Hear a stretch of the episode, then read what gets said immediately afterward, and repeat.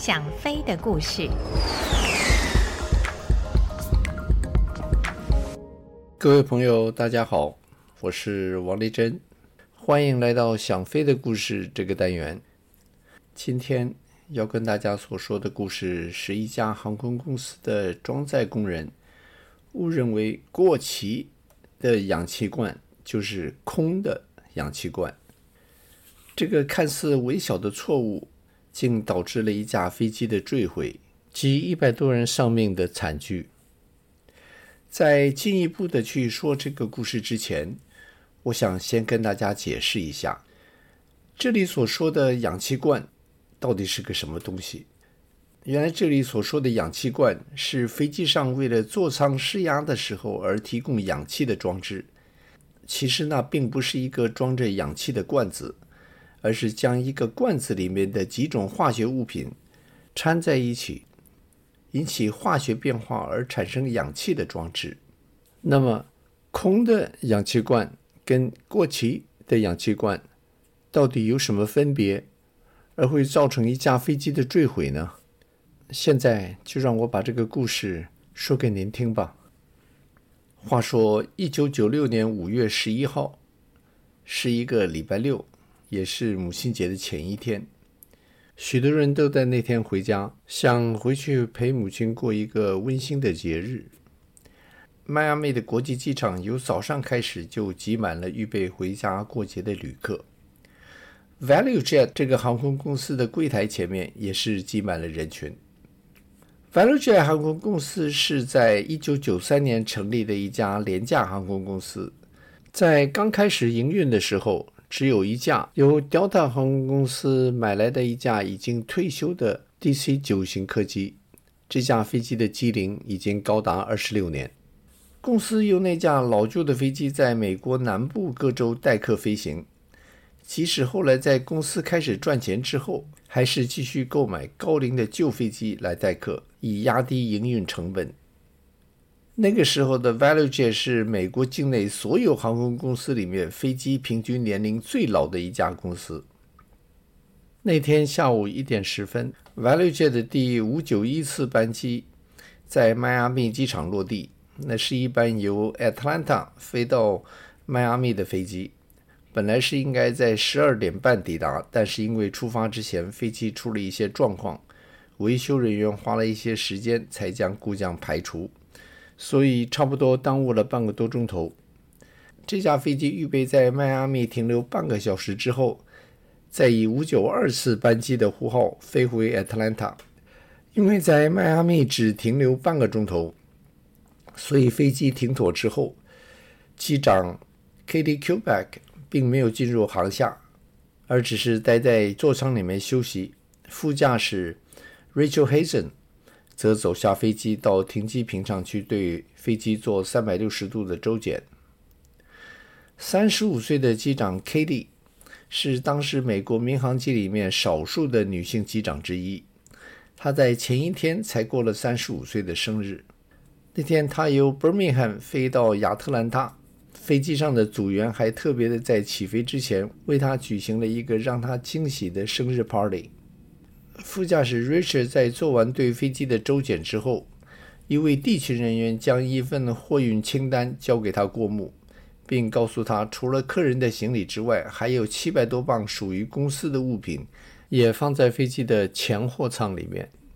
Richard 接过了那份清单，看了看，发现那七百多磅的东西是两个飞机的主轮、一个鼻轮及五箱氧气罐，在那个氧气罐的后面。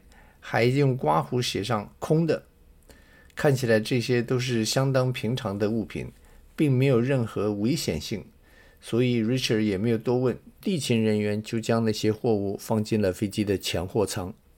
前货舱是一个属于密封式的货舱，根据联邦航空总署，也就是 FAA 的规章，这型货舱是不需要火警警告器及灭火装置的。因为航空总署里面的一些专家认为，既然是完全封闭，那么即使在那些货舱中有任何东西着火了，也会很快的将那货舱中里面的氧气烧完，然后就自动熄灭，所以不必装上那些警告器及灭火器的装备。以节省重量。当天一百零五位客人登机之后，KD 机长急着请空服员赶快关门。地面滑行管制单位已经通知他，要他赶快滑出。特兰塔方面因为进场的飞机太多，很可能会请那些预备飞往亚特兰大但是还没有起飞的飞机暂停出发，免得在天空花太多的时间等待落地。航班呼号已经改成五九二的那架 DC 九型客机。于下午一点四十四分由登机门后推，开始滑向跑道。那天的那架 DC 九型客机是一架已经有二十六年机龄的老飞机，超过六万八千小时的飞行时间及八万次的起落，所以即使每次飞行都符合联邦航空总署的飞行标准，没有大毛病，但是小毛病确实不断。就像前一天这架飞机担任由 Atlanta 到 Dallas 的往返班机的时候，这架飞机就曾发生飞机在自动驾驶的控制下不断的前后扬浮，飞行员必须将自动驾驶关掉，全程用手抓着驾驶盘来飞。这个问题经过地勤人员检修之后，仍然没有办法解决，所以在这天，飞行员还是靠着人工控制将飞机由 Atlanta 飞到迈阿密。这趟回程也是一样。下午两点零三分，ValueJet 五九二次班机得到塔台的起飞许可，KD 机长松开刹车，并用右手将两具发动机的油门向前推上。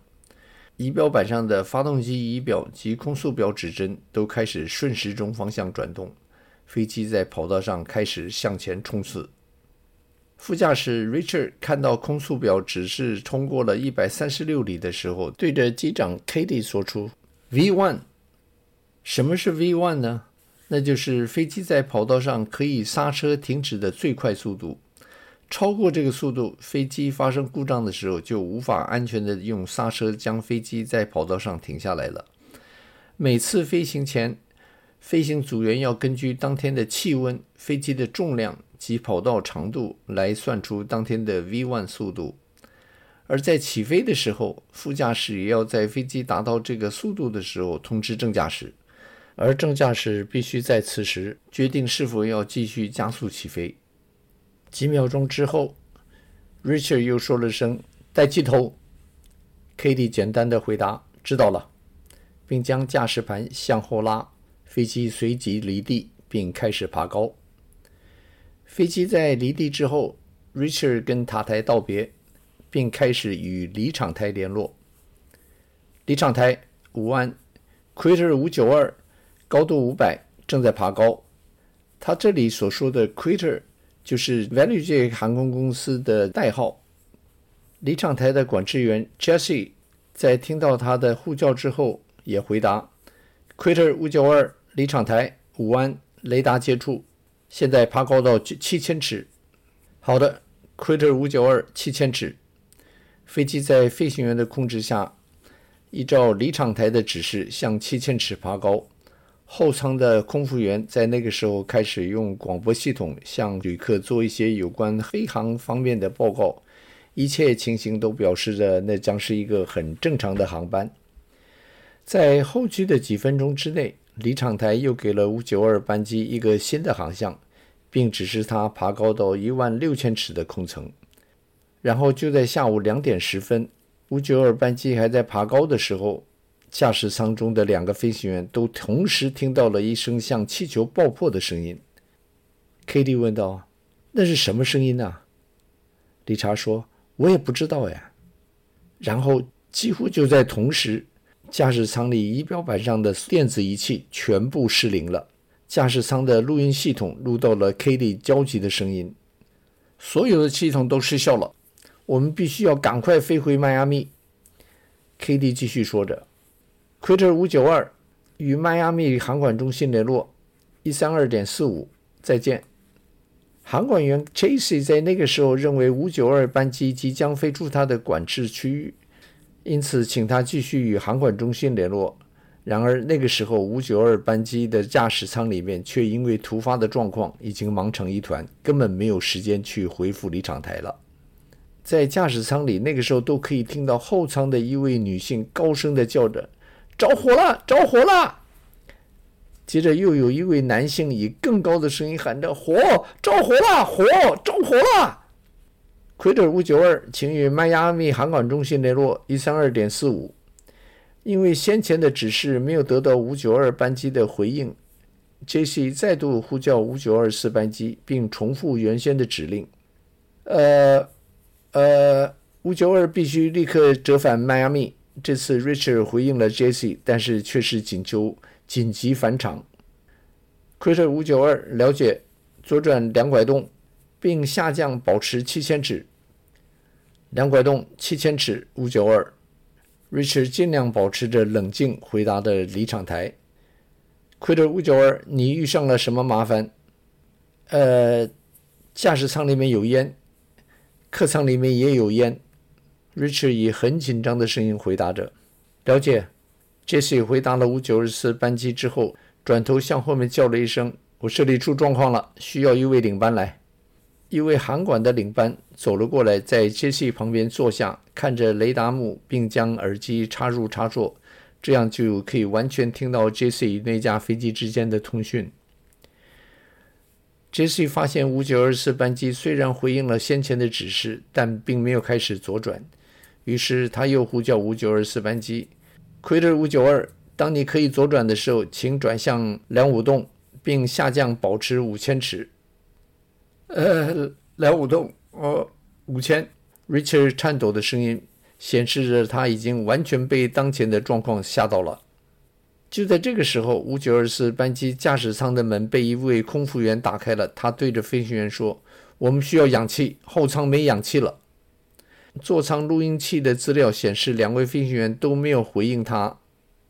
也许他们忙得根本没有时间回答。但是，即使有空回答，飞行员也绝不会将客舱的氧气面罩放下来，因为氧气虽然可以助人呼吸，却会更助燃火势。五九二四班机里的火势显然已经失控。Richard 似乎觉得已经无法的安全回到迈阿密机场，他按下通话按钮，向 Jesse 报告：“Quitter 五九二，我们需要，我我我们我们需要最近的机场。”不知道是不是因为无线电中的杂音太多，Jesse 没有听到 Richard 的这个要求。但是在后来失事调查委员问他，如果他听到了这个请求的话，他会不会做出一些不同的建议杰西表示，在事后他也一直在想这个问题。当时那架飞机附近是有一些较近的飞机场，但是那架 DC-9 离迈阿密国际机场只有二十七里，而且那里的救难装置也比较齐全。在没有听到 Richard 转降最近机场的要求情况下，他觉得他还是会将飞机带往迈阿密国际机场。